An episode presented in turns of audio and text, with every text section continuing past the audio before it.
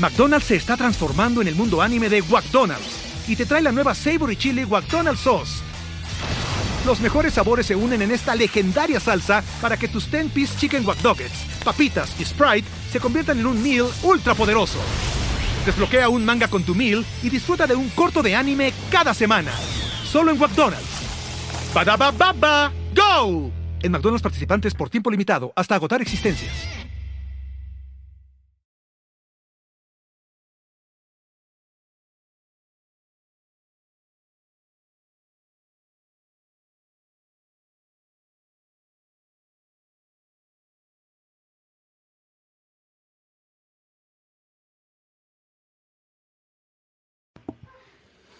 La semana 6 de la NFL nos trajo la historia de varias rachas que podríamos mencionar, eh, por mencionar algunas, por ejemplo, los Cowboys ganaron por primera vez a los Patriots desde 1996.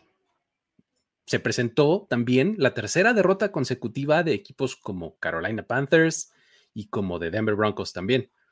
Otra derrota, digo, otra racha bastante importante que se mantuvo esta semana fue la sexta victoria de los Arizona Cardinals un montón de rachas hubo bonitas en esta semana, pero pues hoy nos centraremos en otras cuatro.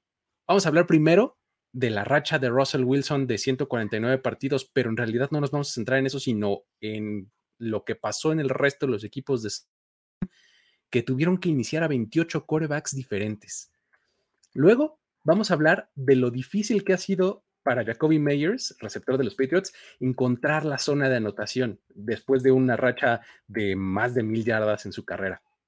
Además, vamos a hablar de cómo los Jaguars terminaron con la racha de intentos de gol de campo fallados que tenían esta temporada y la verdad es que el Matt Wright, de qué forma terminó con esa racha, dándole su primera victoria al equipo. Pero resulta que Matt Wright es una historia en sí mismo bastante interesante que contar. Y finalmente vamos a hablar de la racha pues, de 94 años de vida de Paul Salata, que fue el creador del concepto de Mystery Relevant y que se quedó a un día de cumplir 95. Todo esto aquí en historias de NFL para decir wow, relatos y anécdotas de los protagonistas de la liga.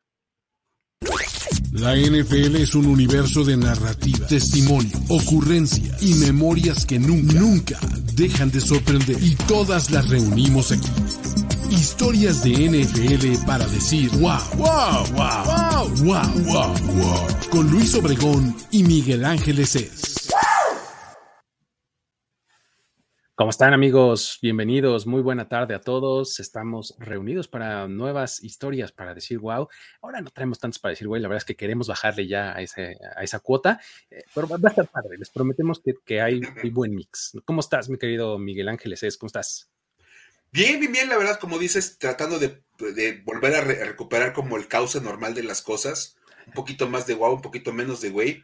Eso sí, las dos son para decir güey en serio. Sí, porque traemos dos. Sí. Traemos dos. Además de las que les mencioné en el intro, traemos un par por ahí que sí, sí te hacen decir güey. Pero bueno, em, la verdad es que eh, fue un fin de semana, como lo decía también en el intro, de un montón de rachas y, pues me gustaría empezar por la de la... ¿Cómo, ¿Cómo, la ves, Mike? ¿Por qué no nos cuentas al respecto? El tema de los corebacks de la, del NFC West es como un asunto bastante extraño, porque ha sido como la, vida en, lo que Russell Wilson es coreback de los Seahawks. Es como el caso de lo que, lo que es encontrar un coreback franquicia y los otros tres tratar de encontrar algo. Es que básicamente así se, se dividen los equipos en la NFL, ¿no? Los que tienen un quarterback franquicia y los que lo están buscando. Totalmente. Nada más, ¿no? Y cuando buscas, es de verdad prueba y error, o sea, es como de andar buscando por todos lados y confiar en que encuentres al menos, al menos malo de todos. Y es que, bueno, la verdad, todo esto sale porque este domingo Gino Smith fue el titular de los Seahawks contra Pittsburgh, en lo que representó el primer coreback no llamado Russell Wilson en ser titular de un partido de los Seahawks desde 2012. Sí, qué cosa. O sea, es que cuando, cuando por fin lo encuentras, es como pegarle a la lotería, de verdad. Porque es, una maravilla. Entonces. Y no es fácil, tener, un quarterback franquicia así de durable. O sea, eso es lo que es eh, totalmente este, admirable de Russell Wilson, que no se haya perdido ni un solo partido desde 2012 hasta la fecha, ¿no? Te habla de la durabilidad, te habla de su resistencia, de muchas cosas. Y lo más increíble es que salió el dato que tuvimos que verificar, porque ya saben que el Departamento de Investigación Estadística de Ustedes para decir wow es implacable. Exacto, sí, sí. Nos pusimos a revisar y resulta que ha habido 28 corebacks titulares entre Rams, este, Cardinals y 49ers, entre ese partido de, de Russell Wilson donde empezó y el de Gino Smith de este domingo. 28, entre los tres. Corebacks. de verdad. Fue una cosa impresionante. Y bueno, vamos a, vamos a empezar con los 49ers, que son los que menos corebacks han, utilizado. Y fíjate. Han utilizado 8. Nos dice por acá Francisco Gutiérrez en los comentarios, díganmelo a mí, que le voy a los Niners y estamos buscando coreback franquicia desde Steve Young, ¿no? O sea, si te vas, si lo empujas un poquito más para atrás, puede ser que, tenga razón, ¿no? Nada más que ahorita nos estamos entrando en el periodo de 2012 a la fecha, ¿no? Ah, no, por supuesto. Tú puedes argumentar que desde Steve Young han estado buscando al coreback franquicia. Exacto. Pero cuando Seattle encuentra el suyo en 2012, San Francisco ya estaba tratando también de encontrar uno, que era uno más. De hecho, hay que decir, el coreback titular en ese 2012 era Alex Smith. Claro. Porque pues era Alex Smith. Aunque también en ese año vio, vio acción Colin Kaepernick. Ya había llegado. Ya, había llegado y estaba en la banca y tuvo algo, acción. Ya saben que Alex Smith de repente se perdía uno o dos juegos al año, entonces era como normal utilizarlo ahí, un par de juegos como titular. Kaepernick se hace titular a partir del 2013. ¿Sale? Y estuvo ahí hasta 2016, aunque entre 2015 y 2016, Blaine Gabbert tuvo acción. Le llevamos en tres. Smith, Kaepernick y Gabbert. Y eso obviamente te habla de todo, de todo un poco, ¿eh?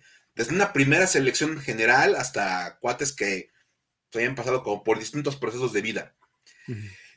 Las cosas se ponen mucho más feas en 2017 porque ya empezamos a utilizar nombres como Brian Hoyer, CJ Beathard, y aparece Jimmy Garoppolo. Ok, ya, trade por... Digamos que las cosas se ponen bonitas, pero no, porque, pero no porque hayan jugado mejor. Ajá, exacto, por estética, no por este... Estéticamente se veían bien, pero no eran resultados como tan favorables. Bueno, con Jimmy G sí fueron como favorables. Bueno, todavía 2018 no fue tan, tan favorable porque otra vez apareció CJ Beathard, apareció Jimmy Garoppolo y un favorito de, nuestro estimado Yaka, Nick Mullens. Nick Mullens. Uno de los ídolos de Yaka, a quien le mandamos un saludote. Ah, estuvo también haciendo aparición. Las cosas se pusieron más o menos estables en 2019 porque todo el año se lo avienta Jimmy Garoppolo. Fue un año hermoso en San Francisco. Tal cual. Así. es más, hasta llegaban al Super Bowl. Exacto. Curiosamente, fíjate, es el único año en que tienen un coreback más o menos como constante. Estable, por lo menos estable. O estable. Y después, en 2020, pues ya sabes que este. Después pues, salió este. Bettard, salió Mullens. Y ahora en 2021, Jimmy Garoppolo arrancó la temporada, pero ya vimos a Trey Lance. Exacto. Un partido. Entonces ya van ocho espera en San Francisco que ya Trey Lance sea como el fin a la historia y que por un rato los deje descansar este carrusel de corebacks han tenido, porque la verdad es que ha sido pues un asunto como complicado, pero no tan complicado como los Rams y los Cardinals, que se han aventado 10 corebacks por lado. 10 cada uno, qué cosa. 10 corebacks cada uno. Y el, caso de San Francisco, digo, de los Rams es tristísimo. 2012, el titular era Sam Bradford. En 2013 divide titularidades con Kellen Clemens. Uf. En 2014 aparecen Austin Davis y Sean Hill.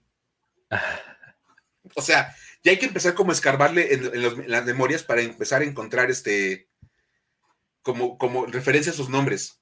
Sí, Después, tremendos. O sea, en, 2015, otra vez dos corebacks. Nick Foles, que si alguien se acordaba que Nick Foles estaba en los Rams. Yo ya ni me acordaba, te lo juro. Ahí estuvo y dividió partidos con Case Keenum. Hubo un momento en que ellos eran los corebacks de los Rams. Ahora Case Keenum está a punto de ser titular con los Browns semana contra los Broncos. sí. Total, que pues así como de esa onda. Luego, en 2016, Keenum arranca la temporada, pero luego Jared Goff hace su aparición y ya como que pues le da un poquito de estabilidad a la posición, llega Sean McVay y obviamente eso calma las cosas. Pero en 2017, Sean Mannion tuvo por ahí un partido como titular por una lesión de Goff. y el año pasado, John Wolford también tuvo el famosísimo John Wolford, ¿cómo olvidarlo? De verdad, así como. Ya cuando, mira, de repente yo sé que hay, personas que te dicen, es que ese nombre me suena. Pero ya cuando te suenan nombres como John Wolford, Sean Mannion o. No, bueno, es que. Ya, eres un expertazazo de estas cosas. porque has visto todos los juegos de todas las Cuando dices, Team Tivo me suena, ok, hay como muchas razones por las cuales te suena Team Tivo y está muy bien. Vamos, vamos avanzando. Pero este, ya te dices, ah, John Wolford, claro, John Wolford, sí, me suena perfectamente. Ah, aguas. Sí, Nomás, sí, sí, por, o sea, porque estuve en playoffs el año pasado, pero pues dijo, nomás por eso. Por esa razón. Y bueno, ya este año está Matthew Stafford, que es el décimo coreback que han utilizado del 2012 para acá. Una cosa, la verdad, ahí también extraña. Y bueno, los Cardinals, ¿verdad? Fuimos como avanzando en, nivel de extrañeza. es que esos sí tienen unos nombres que dices, válgame Dios. Ahí les van. Así, de verdad, si alguien dice que se acuerda de los 10, es porque es aficionado a los Cardinals. Sí. 2012 usaron cuatro corebacks. John Skelton, Kevin Kolf, Ryan Lidley y Brian Hoyer. O, sea, Brian Hoyer ya, ya dobleteó. ya Brian Hoyer por dos equipos, toda la onda. Exacto. Luego, Carson Palmer se hizo titular de 2013 a 2017. Pero pues es Carson Palmer y tuvo sus lesiones. Exacto. Entonces, en 2014, Drew Stanton tuvo acción, igual que Ryan Lindley. Drew Stanton, o sea, Drew, Stanton, por amor de Dios. Ya estás escarbando muy profundo cuando tienes que utilizar esos nombres. Este, luego, Stanton también fue, tuvo partidos en 2016 y 2017. Y ese año, del 17, también apareció Blaine Gabbert, otro que ya dobleteó. Ya también dobleteó. De... Los demás andaban pasándose por la división de sus cuates, pasando de un lado para otro. En 2018 apareció Josh Rosen. Y Sam Bradford también anduvo por ahí. Otro que dobletea. y Josh Rosen estuvo en los 49ers, pero no jugó como titular. O sea, están, dedicados a cambiarse corebacks estos equipos. Básicamente. Y bueno, afortunadamente para Arizona, las cosas pararon en 2019 con la llegada de Kyler Murray. Ok, ok. Porque si no ya iríamos como en 12. Sí, fácil. Sí, Sí, sí. Pero bueno, Kyler Murray ahí está. Parece que le está dando por fin ya como lo, que, lo que Seattle tiene con Russell Wilson. Parece que lo empiezan a tener los Cardinals con Kyler Murray. ¿Sabes qué me llama la atención de todo esto? La cantidad de picks número uno que están involucradas en esta, en esta conversación. ya dijiste Kyler Murray, ya dijiste este, Sam, Bradford. ya dijiste este, Jared Goff, ¿no? Alex Smith. Alex Smith. ¿no? Dos selecciones de primera ronda de draft. Pero de uno global. O sea, ah, uno. Goff fue también la uno. Ah, sí, fue la uno también Goff. Goff fue la uno, ¿no? Porque Wentz fue la dos. fue Carson Wentz. Ajá, exacto. Es cierto. Entonces, estás hablando de, de selección uno global si lo extiendes a selección de primera ronda, entonces cuando metes a Blaine Gabbert, porque Blaine Gabbert también se fue en primera ronda, aunque no lo crean. Por supuesto. los Jaguars, ¿no? Híjole, es que, no, de verdad, o sea, habla de, esa intención de los equipos por encontrar una solución, pues sin mucho éxito. Sí, sí. Josh Rosen nos, nos menciona Francisco, por ejemplo, también, estuvo en estos equipos, nada más que nunca fue titular en, este, en, ellos, ¿no? Pero también fue, estuvo por ahí, ¿no? Fue un asunto, fue un asunto bastante, bastante cruel. Pero bueno, para los Seahawks, pues por fin apareció un coreback distinto a, Russell Wilson. Esperan que no sea por mucho tiempo, que Russell Wilson regrese en unas 3, 4 semanas. Podríamos estar viendo a otro selección primera ronda llamado Cam Newton. Ojo ahí, ¿no? Ojo, pudiera ser. Y sería, sería muy raro, ¿no? Como tener casi, casi dos corebacks titulares en dos semanas después de tener al mismo nueve años seguidos. Exacto, este estaría también. Sería una cosa bien interesante. Ahora, de impacto. hablando de malas rachas, Luis, como la de los Cardinals, ¿sí? ¿Por qué no nos platicas de la de Jacoby Meyers? ¿Qué, qué cosa la de la, la, suerte que tiene este hombre? Este es, es, una cosa realmente digna de llamar la atención porque eh, vamos a empezar como por sus orígenes. Él llegó a la NFL en 2019. Lo hizo en realidad con muy poca ceremonia porque pues él, él fue, no, no fue tomado en el draft, fue agente libre, ¿no? Y, llegó a los Patriots, ¿no? En, esa, en esa clase.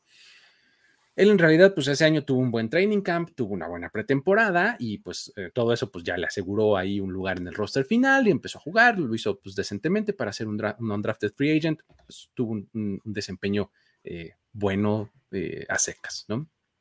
Pero a partir de entonces, este, pues empezó ahí una racha bastante rara. Después de sus 359 yardas en, en el primer año, en 2019, en 2020 eh, de hecho, fue uno de los receptores más constantes, o sea, fue una de las mejores cosas que tuvo el equipo. Ese año consiguió 729 yardas en la temporada y luego ahora en 2020, 2021, perdón, em, ya lleva 346. Ok. Está bien, de hecho, o sea, de hecho, hasta a, Jacoby Meyers de repente hasta lo usan eh, para lanzar pases en jugadas de truco y demás. O sea, es un tipo bien versátil y en el, en el cual los como que confían mucho, o sea, le dan un, rol pues, bastante eh, interesante y prominente, ¿no? Entonces, uno se pregunta hasta este momento, pues, ¿dónde está la mala suerte? ¿No? O sea, pues digo, son drafted free agent, tienes un rol importante en tu equipo. Pues, ¿Cuál mala chamba? Exacto, ¿no? Eres utilizado, apreciado por tu equipo. Oye, eso está bien parece una buena idea. ¿Por qué la mala suerte, Luis? Pues resulta que después de 1.434 yardas que lleva en su carrera en total desde 2019, no ha logrado registrar un touchdown. Esto lo hace el jugador con más yardas en la historia de la liga sin haber anotado. O sea, eso es un récord que no quieres tener. realmente que, la gente te ubique como, ah, sí, el que siempre atrapa los pasos, pero nunca anota, ¿no? ¿No? Básicamente eso es Jacoby Meyers, porque, o sea, realmente eso es lo que, lo que ha sido, ¿no? Eh, y, para colmo, o sea, si, si, quieres aventarle todavía más tierra a este, a este asunto, es, pues en los últimos dos partidos, Jacoby Meyers se ha quedado realmente cerca de anotar. O sea, hace dos semanas contra los Texans, cuando jugaron ahí, este, en la segunda recepción que tuvo en el partido él, se veía muy cerca, estaba a punto de anotar, pues se quedó en la yarda 1. Lo taclearon una yarda antes de anotar. Ah, bueno, tough luck, ya este, el touchdown vino por tierra, etcétera, no pasó a mayores. Ok, ya. Siguiente semana, este domingo, contra los Cowboys. Empieza a marchar bien la ofensiva de los Patriots y Mac Jones lo encuentra en la zona de anotación touchdown, pero quita risas. un castigo, holding y le anulan la anotación. Entonces, oficialmente sigue sin touchdown, aunque en realidad ya atrapó un pase de touchdown, no contó. Entonces, sigue acumulando yardas. Esta próxima semana van contra, contra los Jets, ¿no? el divisional, cualquier cosa podría pasar, pero pues vamos a ver si Jacoby Meyers puede pues, acabar con esa sequía, ¿no? Pobrecito, de verdad. O sea, es que es, que es hasta extraño, porque como dices, tiene muchísimas yardas. Alejandro Ramírez lo dice muy bien en el comentario. Existen cuates con el tercio de las yardas y mínimo tres touchdowns. Claro, o sea, hay, tipos que son especialistas en entrar en zona de gol y recibir un pase de una yarda touchdown, ¿no? O sea, hay linieros ofensivos con touchdown, por amor de Dios. Exacto. JJ Watt. JJ Watt, ¿cuántos tiene? Bueno, él era cerrado en la universidad, pero en la prepa, pero pues, dices, ya en su vida realmente es una, es una defensivo. Ahora, hablando de, hablando de, rachas de, mala suerte que se te pueden terminar, la de Jacoby Myers puede terminar la próxima semana. Y la semana, este domingo pasado, terminó una racha, pero verdaderamente histórica. la, racha eh, de los Jaguars de 20 derrotas consecutivas y la terminó Matt Wright. Así es. De entre todas las personas que podían terminar la mala racha de los Jaguars, la terminó Matt Wright, el héroe del, equipo de Jacksonville. Hablábamos de esta racha de, derrotas consecutivas hace un par de semanas, ¿no? que ya estaba llegando justo a esos niveles en donde eh, se estaban acercando a los más grandes, ¿no? A, las más largas. Sí, y estaban entrando en territorios verdaderamente escabrosos, la verdad, en el, tema de, rachas de derrotas consecutivas. Y afortunadamente para ellos, se terminó esta semana. Y bueno, Matt Wright fue el encargado de darle el triunfo a, los Jaguars, ya sabes, en el, último segundo, el gol de campo que conecta de 53 yardas. Pero Matt Wright es una historia en sí mismo. O sea, creo que es lo más padre. O sea, pues dices, ay, sí, ganaron los Jaguars. Ah, qué padre. Palmadita en la espalda, sé que no vas a ir a ningún lado, pero. ¿no? no, no, pero de verdad, o sea, fue una cosa verdaderamente interesante lo que pasó con, con Matt Wright. Fíjate, él estudió en Central Florida esta universidad que no es tan grande, es un, pues un programa, digamos, modesto de fútbol americano colegial, y fue parte del equipo de 2017 que acabó invicto la temporada. Y ese equipo reclamaba que merecían cuando menos compartir el título nacional por no haber perdido. Esos rankings de la NCAA, no sabes a mí cuánto me conflictúan a veces, pero bueno. y lo entiendes porque de verdad de repente pasa que eres UCF y tus partidos que, le ganaste durante la temporada fueron ante Connecticut y ante Central Michigan y todo eso, y le ganas a Navy, y de repente pues te tienes un equipo que va con una derrota, pero fue contra Alabama. Entonces tampoco es como tan válido decir pues, somos mejores que ellos. Digamos que lo que yo sí pedí era una oportunidad de jugar contra, contra los equipos grandes como para demostrar su nivel, que eso es válido. Claro. No se los dieron, los pusieron a jugar en un tazoncito, ganaron, y reclamaban que ellos eran el equipo campeón sin corona de aquel año. Wright se va de, la, de la universidad con el récord de goles de campo logrados, de puntos extra conseguidos y tiene el mejor porcentaje de, goles de campo en la historia de la universidad, con el 77% de, de, efectividad. Que no es que digas que bárbaro, pero pues es el mejor de todos. Ajá, ajá. Todos los que han pasado por ahí, pues el, el que mejor va. Obviamente, pues tú sabes que los pateadores no tienen como mucho, mucho futuro en la NFL, son piezas intercambiables. Y resulta que él, es, él, estudió ingeniería aeroespacial. Ok, wow. O sea, si quieren buscar una cosa rara, que, impresionante estudiar, estudió ingeniería aeroespacial. Y recibió el premio Order of the Pegasus, que es un premio más épico.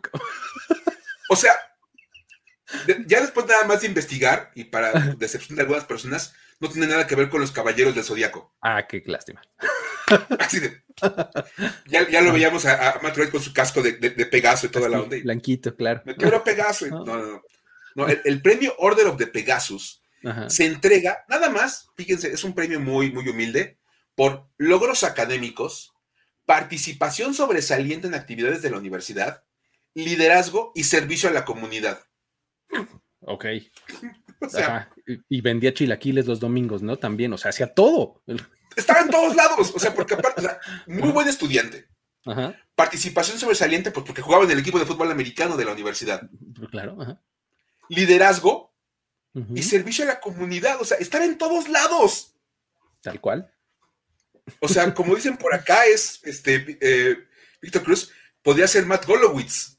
De la, como de The Big Bang Theory. Exacto. Podría ser, ha sido amigo de ellos porque era ingeniero aeroespacial. Estando en UCF, le dieron un internado en Lockheed Martin, que para los que no saben, es una empresa dedicada a armas militares y servicios de defensa. Ok, o sea, básicamente como el Stark Industries de la vida real o algo así. O sea, trabajaba en una cosa estilo Stark Industries. Exacto, ¿no? Ajá. Cuando terminó el internado, le ofrecieron trabajo de tiempo completo y se quedó. Y, la empresa le dio permiso de buscar chamba como pateador del NFL y le guardaban el puesto. Oye, great place to work, además, ¿no? ¿O qué? Oye, con, todos con todas las, facilidades. o sea, y luego en el trabajo, tienes tu trabajo en el que te llaman a junta en sábado en la mañana. Y a él le da chance de ir a buscar trabajo en la NFL. Exacto, sí. Imagínate nada más cómo estaban las cosas. Anduvo con los Steelers, anduvo con los Lions, como con pequeñas apariciones. Y este octubre firmó con los Jaguars por la lesión de Josh Lambo. Josh Lambo estaba lastimado, entonces lo firmaron al Practice Squad, entre que veían qué onda con eso. El 16 de octubre fue elevado al roster principal. Los Jaguars jugaron contra los Dolphins el 17. Wow. O sea, güey, ya eres parte del equipo y ¿qué crees? Mañana juegas. Exacto. Y no solo eso, sino que te va a poner a patear dos intentos de más de 50 yardas. Y no solo eso. Los Jaguars no habían conectado un solo gol de campo en la temporada. Exacto, presión cero, tú tranquilo. Vamos 0-5, este, vamos a ir a otro continente a jugar, ¿no? O sea, imagínate nada más que te digan, ¿sabes qué vas? Metió tres goles de campo en el partido, los primeros tres goles de campo en el año de los Jaguars, incluyendo el de 53 yardas para ganar el partido lo cual obviamente rompió la racha de 20 derrotas consecutivas, le dio su primer triunfo a Urban Meyer y a Trevor Lawrence en la NFL. Exacto, sí. Le preguntaban a Trevor Lawrence, oye, ¿qué onda con tu pateador, el ingeniero espacial? Que... Dice, güey, qué gran historia. Como, como, Trevor, como Trevor Lawrence dijo qué gran historia, dijimos, pues para decir, wow. Exacto, así de, cuéntenme porque yo tampoco me la sé. Trevor Lawrence servido. Aquí está la Ahí está Trevor Lawrence, ya le contamos para que sepan cómo está el asunto de su pateador. Nada más como dice José María Medrano, me encanta que la, eh, en vez de ponerse la playera de, la, empresa, la empresa se puso la playera de Matt Wright. Exacto, ¿no? Para echarle, la, echarle ahí la mano para que pudiera probar suerte. Sí, sí, sí, sí, sí. Buenísima la historia, la verdad, porque sí está. la verdad, padre. es que, además, eh, eh, el otro gol de campo, el de antes, no el final, ¿qué tal el, el segundo. ¿no? O sea, le pega y va para afuera el balón y agarra curvita y se mete. Lo que pasa es que lo pateó considerando la rotación de la Tierra. Ah, ok. Porque es ingeniero aeroespacial. Exacto. lo tiene todo calculado, ¿no? Dijo, tomando en cuenta cómo va a girar la Tierra y que estamos en Londres, para cuando llegue a esa altura, ya va a entrar, por, por, los postes. va a entrar, ¿no? a ver, debátele. A ver, dile que no, exacto. Dile que no es cierto. Sí. Ahí está la historia de Matt Wright. Muy bien, muy bien. es buena, buena. Oye, pero también está la, historia que, quisiera contar de, Paul Salata, porque Paul Salata es, eh, pues él es el creador de este concepto de Mystery Relevant y, y pues digo, podría uno pensar, pues, ¿qué onda? El draft ahorita nada que ver y demás. Pero la verdad es que traemos esta historia porque el sábado fue, eh, pues, falleció Paul Salata. Falleció de 94 años, justo un día antes de cumplir 95. O sea, se quedó a nada, ¿no? Entonces, pues bueno, nos pareció como justo hacerle este pequeño homenajito por haber creado uno de los conceptos que realmente es de los más extraños que tiene la, liga, ¿no? Esto de ser eh, eh, pues el último seleccionado ya se convirtió en una cosa, ¿no? A partir de la idea de este señor. Porque, pues bueno, aunque resulta que eh, el draft pues, desde mediados de los 30 es mucho más viejo que esto, en 1976 fue cuando alguien este, pues, se le ocurrió de, pues vamos a darle un premio o vamos a nombrar de alguna manera a, a esto de ser el último jugador seleccionado en el draft, porque pues si ser primera selección global ya es algo, pues ¿por qué no sería una cosa también ser el último? ¿No? Claro. Pero pues bueno, o sea, es como cuando en tu liga de fantasy haces el, este, el toilet bowl, ¿no? O algo así, ¿no? Para, para ver quién es el último lugar y, va a ser sujeto de, humillaciones, pues acá no, acá es quién es el último y va a ser sujeto de premios, ¿no? Ok. Salata es un personaje pues, que en sí mismo pues, tiene su historia como jugador. Primero fue este, miembro de los Trojans en USC y de ahí avanzó a los circuitos profesionales, fue jugador de, San Francisco, allá en la época en donde pertenecían los 49ers a, la AAFC, finales de los 40, por ahí. Y luego estuvo brevemente eh, con los Colts y con los Steelers. Eh, después de eso se fue a la CFL, jugó en un par de equipos por allá y pues bueno, esa es como su historia como jugador. Se retira y pues se dedica al negocio de la construcción junto con su familia y demás. Y además, pues siendo un californiano de cepa, ¿no? Este, pues se, metió a castings para películas y demás y salió en varias. Estuvo, eh, lees los créditos y tienen varias apariciones en, películas de aquella época, ¿no?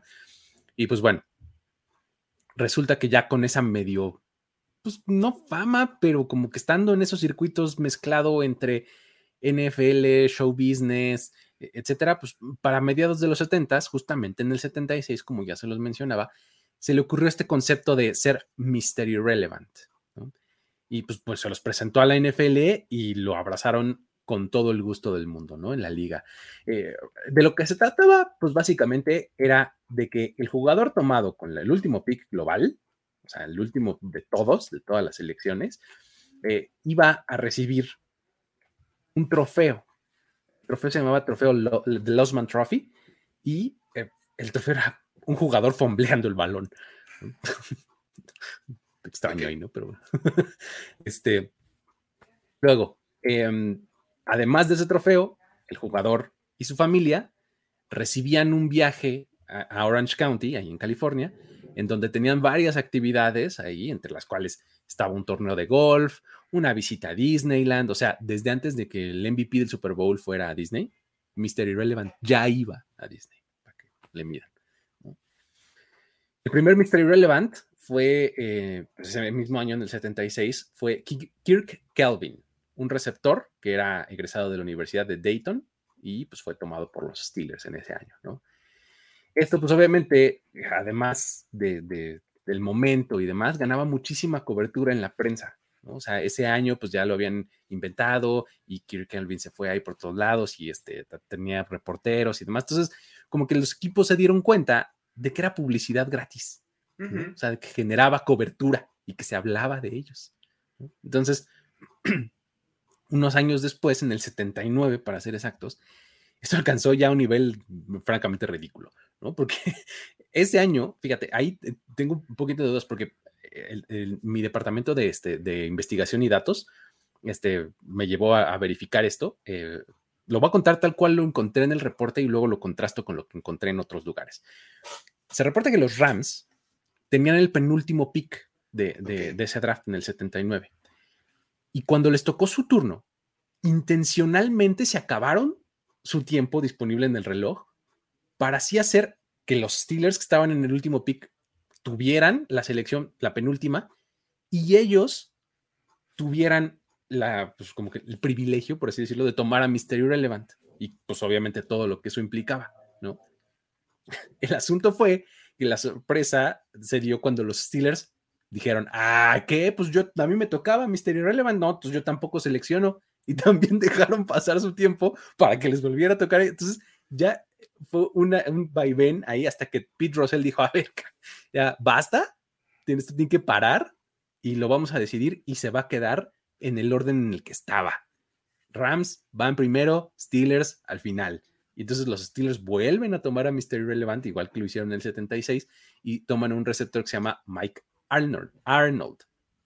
No, Mike Almond, perdón. Este, eh, lo que encontré ya yo comparando datos es que si tú, si tú revisas eh, el orden del draft del 79, los Rams tienen el, no el penúltimo, sino el antepenúltimo pick y luego siguen los Cowboys y luego los Steelers. Entonces ahí es donde encontré un poquito de conflicto en, las historias. reporte. o sea, el reporte lo, se lo, narran en varios medios como se los acabo de contar.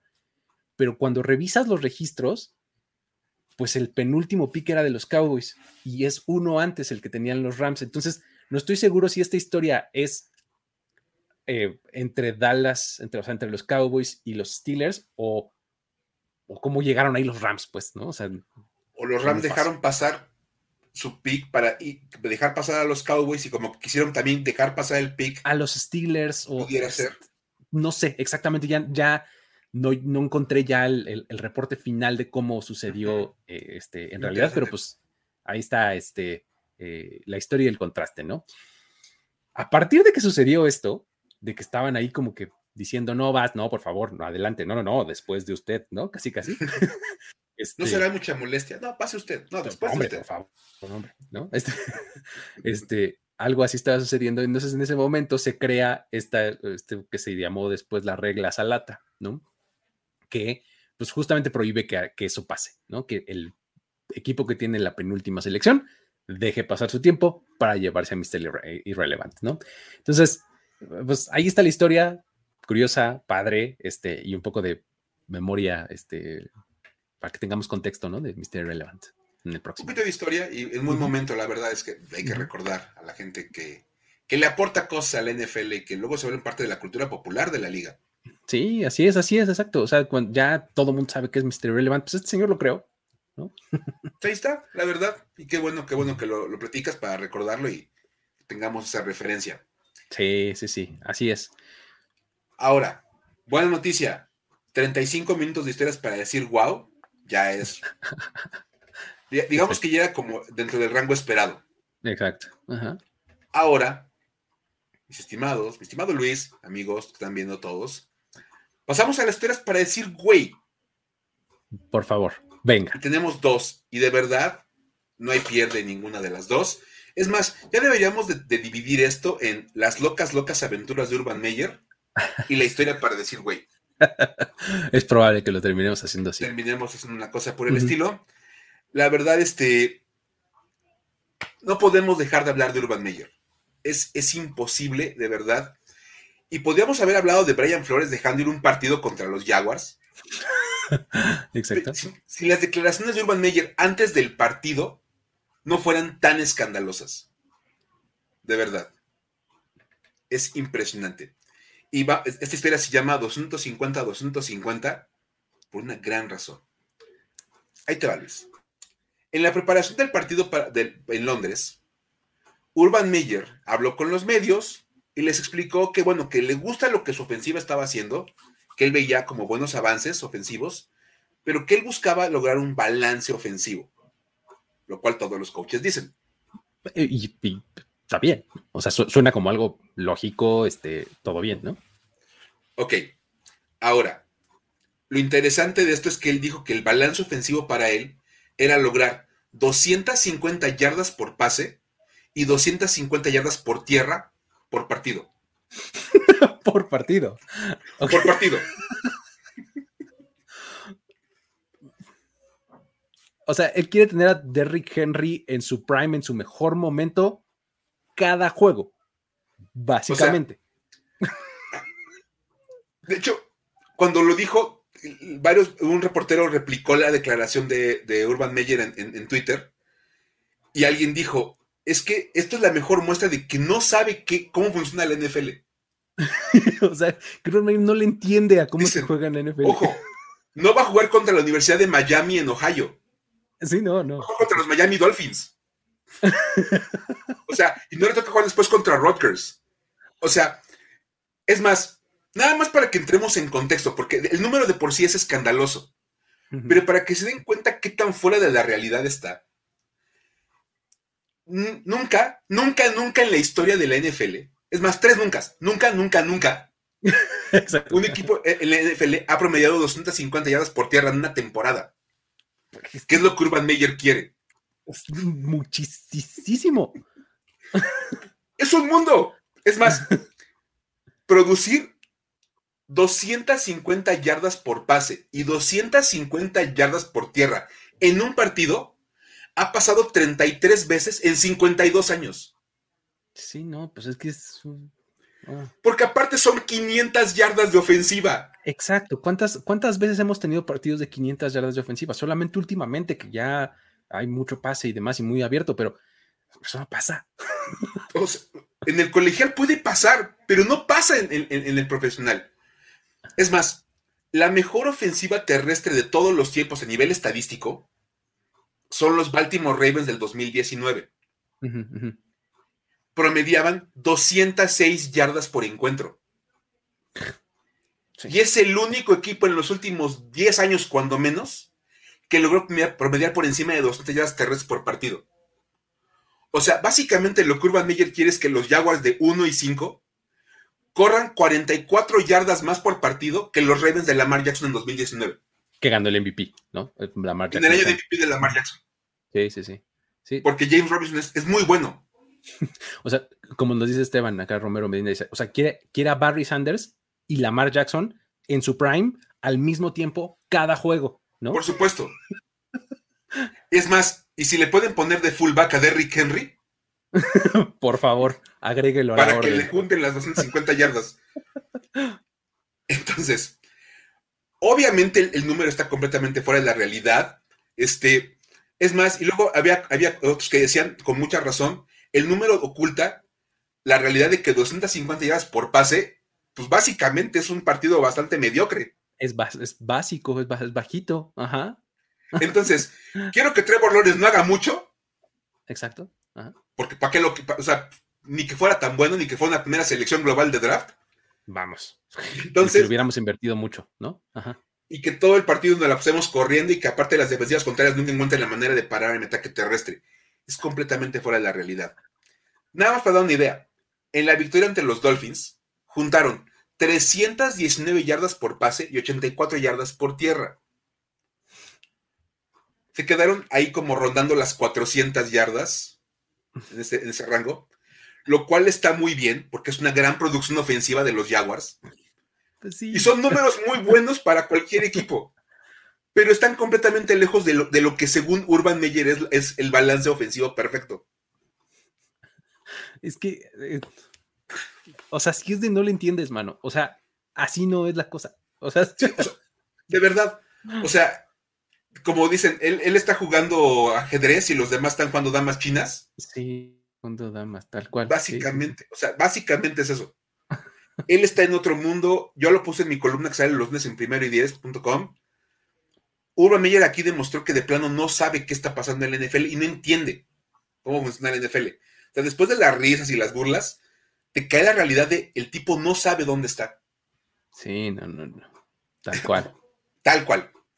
Y entonces, este, como dicen por ahí también Francisco Gutiérrez, tal vez hablaba del Madden. Sí, probablemente, ¿no? De verdad. Pero yo sé que lo de haber perdido contra este. Haber perdido contra, contra, los Jaguars es una muy mala historia para los Dolphins. Pero todavía es peor, de verdad, que tú seas un coach que ni siquiera sabe qué necesita para hacerla en la, en la, en la NFL. O sea, de verdad es un asunto terrible. Y bueno, si creen que eso está mal, espérense a la otra historia para decir, güey. Porque también, bueno, es que esta, esta siguiente trae una historia encima de la otra, o sea, trae un par de cosas que dices, ay, por es, favor. Es una historia para decir, güey, grande, con una mini historia para decir, güey, encima para decorar. Exacto, ajá. Porque es básicamente eso. Y es la historia del retiro del jersey de Sean Taylor. Se preguntarán cómo es que el retirar el número de un jugador legendario de una franquicia puede ser una historia para decir, güey. Claro, pues todo bien con Sean Taylor. Además, este, ¿cómo se llama? Eh, eh, uh, eh, pass rusher, one overall, este se me fue. Ah, este. Tú, pass rusher, este, este uh, estrella.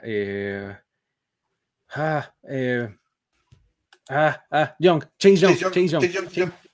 Chase Young sacó acá su barra igual así con tape y todo. Estuvo buenísimo. O sea, o sea, sacó la barra con, con las cintitas. Fue una, era una cosa donde de verdad este, todo podía salir bien. Si estaba bien pensado. Aparte usaron el uniforme retro, ese precioso que usa Washington. Dices, ok. El problema es que esto arranca con la investigación que le hace la NFL al Washington Football Team que termina con John Gruden saliendo de los Raiders y que volvió a poner en, los reflectores esa investigación sobre Washington. Como Washington empezó a estar en las noticias por, esa cuestión negativa de los mails de Bruce Allen con, con John Gruden, Washington decidió que pues tenía que responder de alguna manera con un golpe mediático para quitar un poquito la mala luz que tenían encima en ese momento pero pues el problema es que Washington no es conocido por dar buenas respuestas.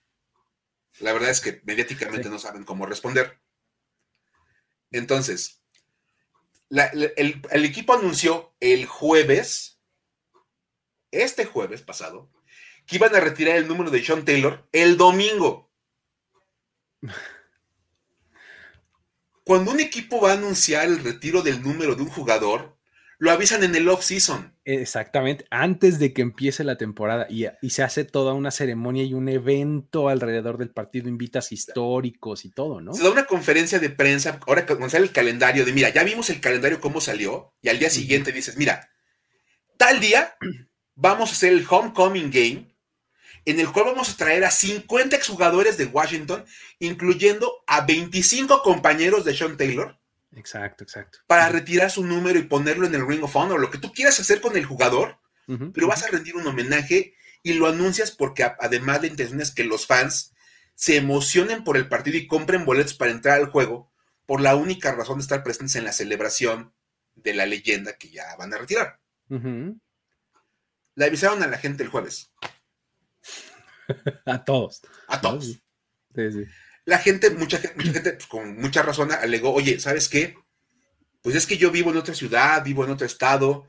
Si me hubieran avisado con tiempo, pues hubiera comprado boletos para ir al estadio, pero eso implica moverme, y avión y todo eso.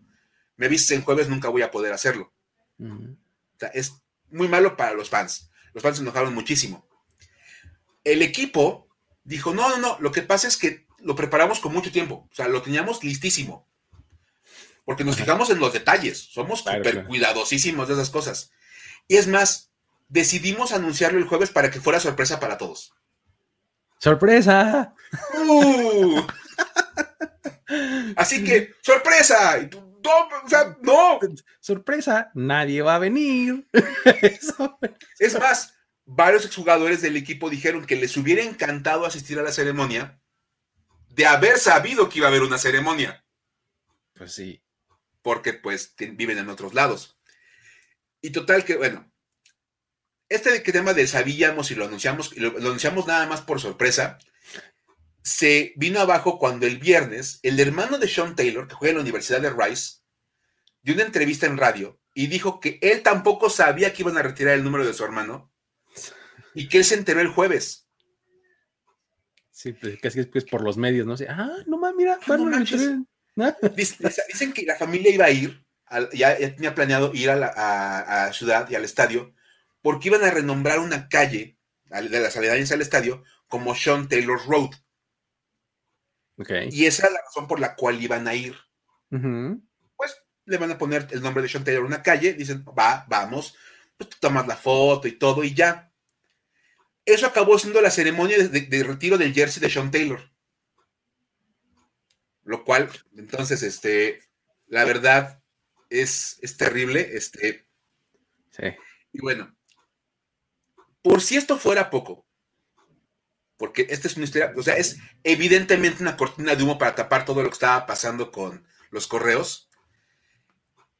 Y por si eso fuera poco, dentro de toda la mala organización que el equipo hizo para este evento, decidieron poner un 21 pintado en el suelo como un memorial para Sean Taylor y le pusieron unas cadenitas para que pues nadie pisara.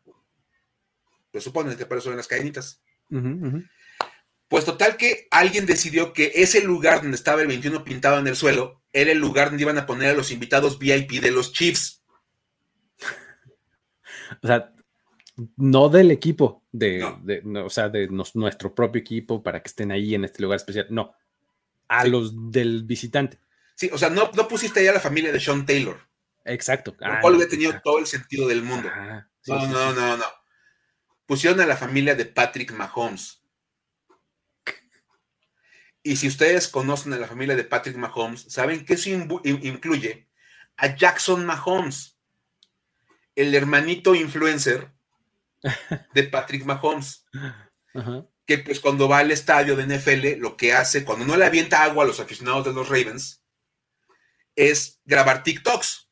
Y grabó un TikTok bailando sobre el 21 de Sean Taylor. A la Juju Smith Schuster. o sea, pero Juju baila encima del logo de un equipo. Exacto. Jackson Mahomes bailó encima del número retirado de un jugador que fue asesinado. Y el día que estaban retirándolo. El día que le estaban retirando su jersey. Exacto. Y lo peor es que, bueno, después todo el mundo se enojó en Washington, lanzaron este mil este, quejas contra esto. Jackson Mahomes se disculpó y dijo, es que a mí me dijeron que me parara ahí. Y un reportero de, Washington que cubre la, fuente dijo, les puedo confirmar que sí, la gente del equipo le dijo, párate ahí. O sea, mal por donde tú lo quieras ver. O sea, no, es que él dijo, uy, me voy a burlar, espérame, ahorita me cuelo. No, no, no. no. O sea, el pobre güey simplemente estaba parado en un lugar que le dijeron, aquí toca estar porque pues eres invitado VIP. Y entonces te vamos a poner aquí. Y él dijo, ah, pues me grabo en un TikTok. Y el TikTok sale él bailando encima del 21 de Sean Taylor. O sea. No puede ser. Por donde lo quieras ver. De verdad. No hay manera de justificar esto. Simplemente es un güey encima de otro güey. O sea, de verdad una organización haciendo una pésima selección de maneras de tapar un, drama. escándalo. Porque aparte, pues dejaron, dejaron por tierra la, leyenda de Sean Taylor, con una ceremonia apresurada, muy desangelada, no hubo discursos, o sea, nadie habló durante la ceremonia, nada más pararon a la familia de Sean Taylor con el jersey enmarcado, les dieron el jersey enmarcado, vámonos. Eso fue todo. Cuando dicen, es más, Joe Gibbs que fue el head coach de Sean Taylor en esa época, hubiera sido la mejor persona para dar un discurso en ese momento. Claro. Porque fue la persona que amalgamó a ese equipo en ese momento tan, tan duro y que los mantuvo centrados al punto de que llegaban a playoffs ese mismo año.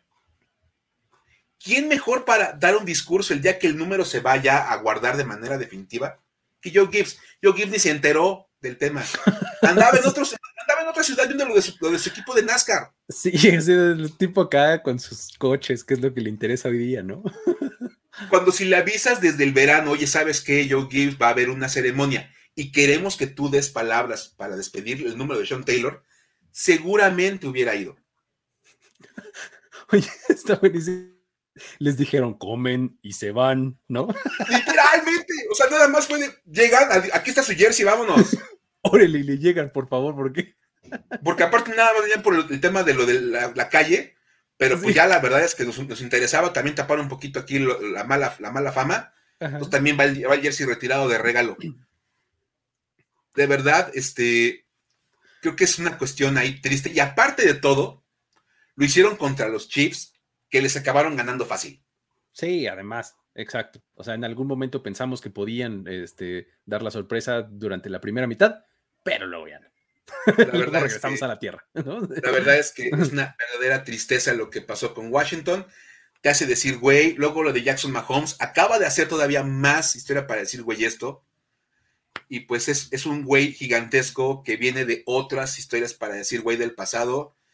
Y que simplemente pues confirma que esta organización sigue siendo todo un problema organizacional. Entonces, este, pues, pues así las cosas no puede pasar eh, un, minuto sin humillarse solos, ¿no? De como dice Jorge, Luis, aplica el meme de Abraham Simpson, ¿no? Ahí, sí. Con los pantalones abajo, tal cual. Pero bueno, pues así están las cosas, amigos. La verdad es que eh, fue un, programa lleno de, rachas, de situaciones deseables, no, no, no deseables, este, por todos lados, ¿no? Pero eh, hasta aquí vamos a dejar esta emisión. Muchísimas gracias, Mike, por compartir buenas historias. Gracias a todos los que estuvieron también aquí em, conectados en vivo, platicando con nosotros, escuchando estos, eh, estas, este, anécdotas. Y también a todos los que lo ven un poquito después o lo escuchan en formato podcast, muchas gracias también por hacerlo. Eh, ya saben que pueden suscribirse aquí a este canal, darle eh, like al video para que llegue a más gente em, y pues seguirnos en redes sociales que están apareciendo aquí arriba de mi cabeza en este momento, en todos lados nos encuentran. Pues nada, con eso nos despedimos. hasta la próxima, ¿no, Mike? Hasta la próxima. Yo los veo mañana en los Power Rankings, ahí en el de, primero y 10. Ya saben, mañana sale, entonces ahí platicamos un ratito. Y próximo martes por acá andamos con más historias. Así es, con eso nos despedimos. Hasta la próxima. Bye. Esto fue Historias de NFL para decir wow, wow, wow, wow, wow, wow, Los relatos y anécdotas de los protagonistas de la liga directo a tus oídos. Con Luis Obregón y Miguel Ángeles E. Voz en off, Antonio Sempe. Una producción de primero y diez.